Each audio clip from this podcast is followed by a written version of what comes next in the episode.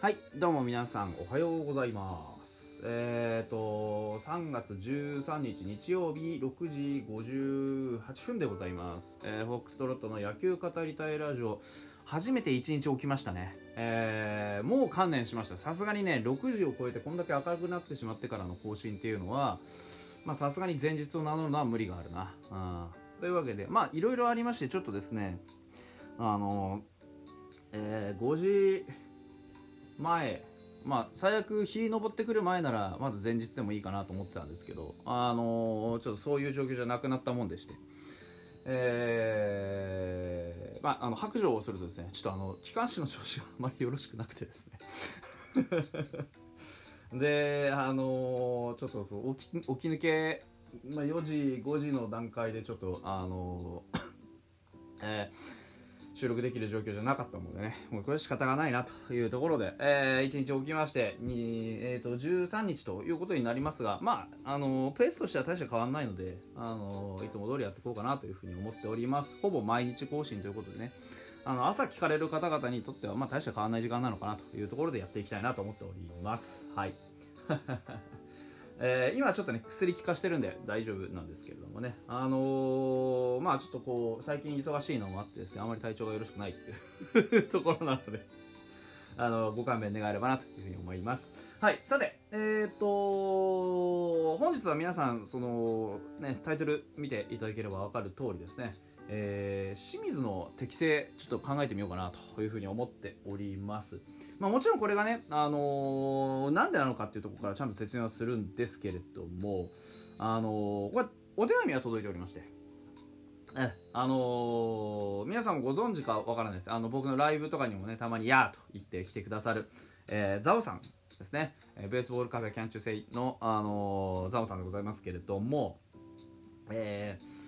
清水選手は保守の他に二塁、三塁、ショートといろんなポジションで出場していますね。とフォックストットさんは清水選手はどのポジションで出場することを望みますか？というねお便りいただいております。ありがとうございます。ザブスあのザブさんのこれギフトがついてまして。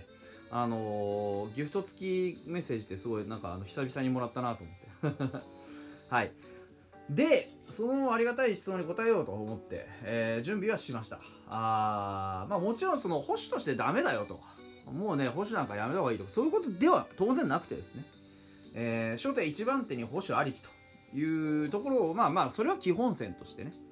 えー今現在ですね、あのーボスがやってるじゃないですか、そのザオさんの言う通りね、守備位置のシャッフルとかなんとかかんとかいっぱいやってるわけですよ。そのいっぱいやってる中でですね、もしかしたらその他の、えー、と守備位置、ポジションをやることが、まあ、もしかしたら結構あって、その案外上手にこなしていたりすることもあるので、まあ、そういうふうにやらせてみたとして、まあ、どこだったらハマりそうかなというところをちょっと考えていこうかなというふうに思っております。早速いきましょう、えーまずファーストですね。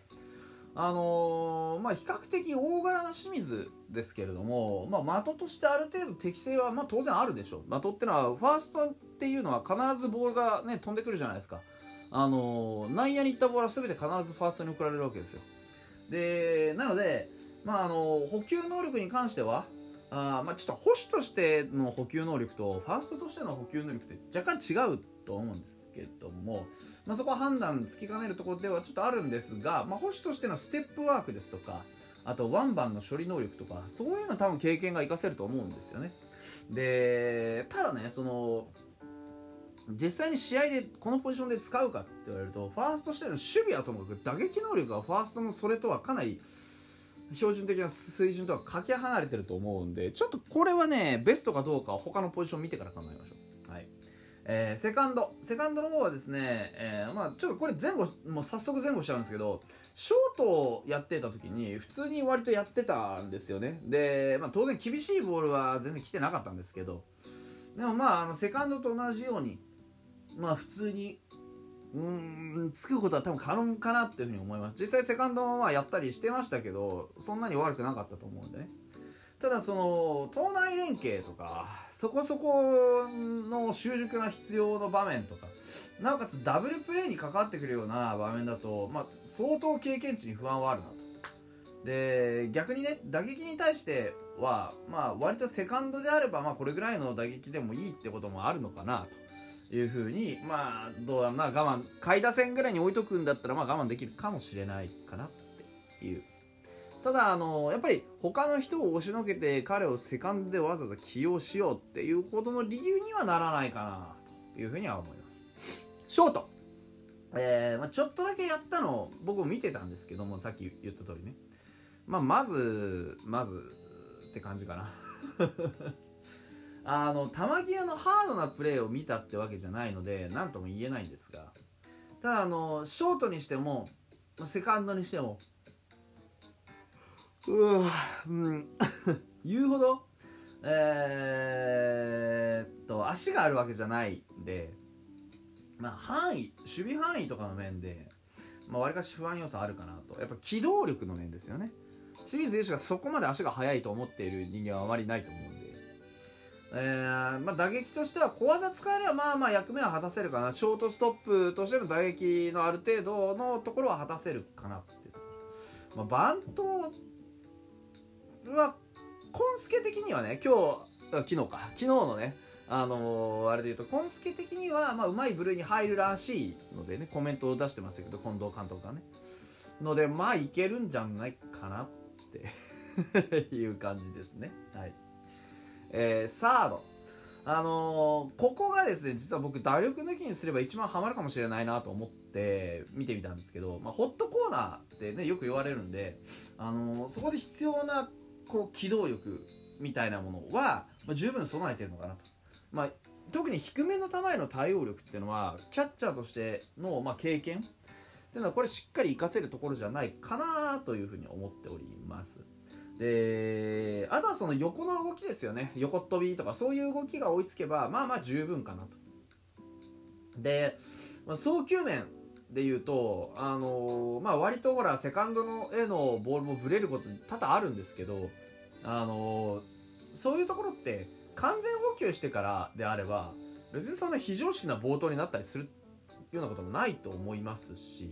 まあ、逆にねサードは当然ですけど常にスタンディングで投げるじゃないですか。でしっかりこう足開いて投げることができるんでその分安定するって可能性だってありますわね、うん、でやっぱりただサードとして問題になってくるのは打撃力ですよ。あのファーストほどではないにしろできることならやっぱり強打と言われるようなね強打と言われるような側の選手を置きたいポジションがサードじゃないですか、まですから